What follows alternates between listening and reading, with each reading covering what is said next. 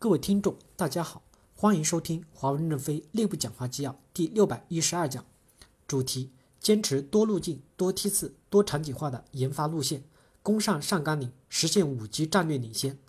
任正非在上研所五 G 业务汇报会上的讲话，本文刊发于二零一八年十月十七日。正文部分，大家一定要明白，领先和领导是不同的。领导的含义是要建立规则，建立共同的胜利标准。领先就是在技术、商业模式、质量及服务成本、财经等方面一系列的领先。如果我们的产品做得好，就能服务世界上绝大多数的运营商，这样就能掌握主动权。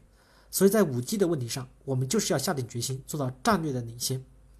第一部分，先从五 G SA 组网开始做起，要做到网络的架构极简、交易架构极简、网络极安全、隐私保护极可靠、能耗极低，全面的实现领先。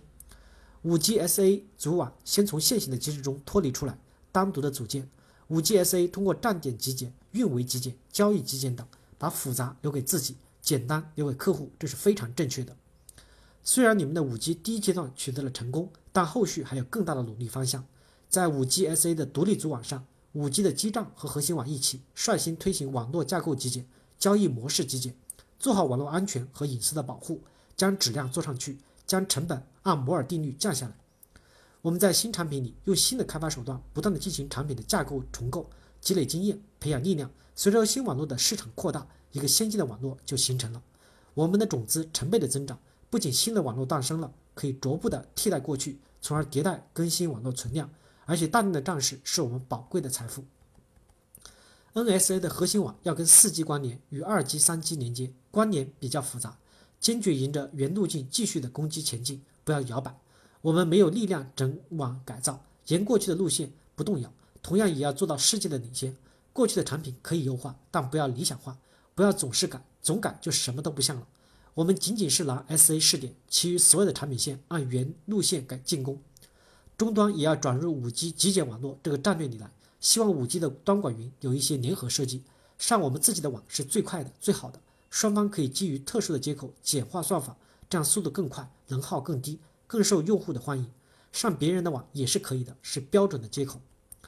网络安全要提到最高纲领上来，因为将来的社会是云社会，网络安全面临的挑战更大。谁安全，谁就有了竞争力，谁就有了生存的可能。五 G 网络安全策略，你们讲的非常正确。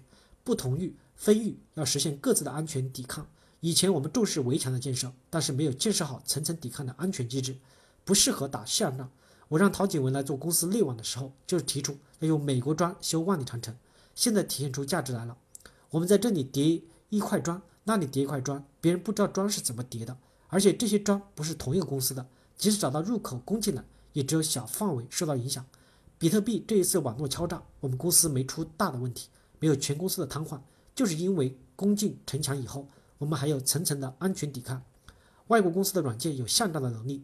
分层抵抗外来入侵，不会满城出问题。我们的产品围墙是不错的，但砌围墙的砖，你还有 C and C 零八 G 的软件拆不出来，像豆腐渣一样软弱不敌。能耗极低，将来肯定是一个体现竞争力的地方。把能耗降下来，不是电费问题，而是水平问题。我们一定不要把降能耗与省电费等同起来。带宽、时延等性能的指标，五 G 各个厂家都可能做到，就是早一点、晚一点的问题。但能耗极低，其他厂家就不一定能做到。我们的热血研究所要加大投入，目标是降能耗，把能耗降下来。不仅仅要降芯片的能耗，还要把基站的整机能耗也降下来，将来会有很强的竞争力，甚至是比电子技术更强的竞争力。我们要看到这一点，要看到有时候功夫是在室外的，无限的功夫也是在室外。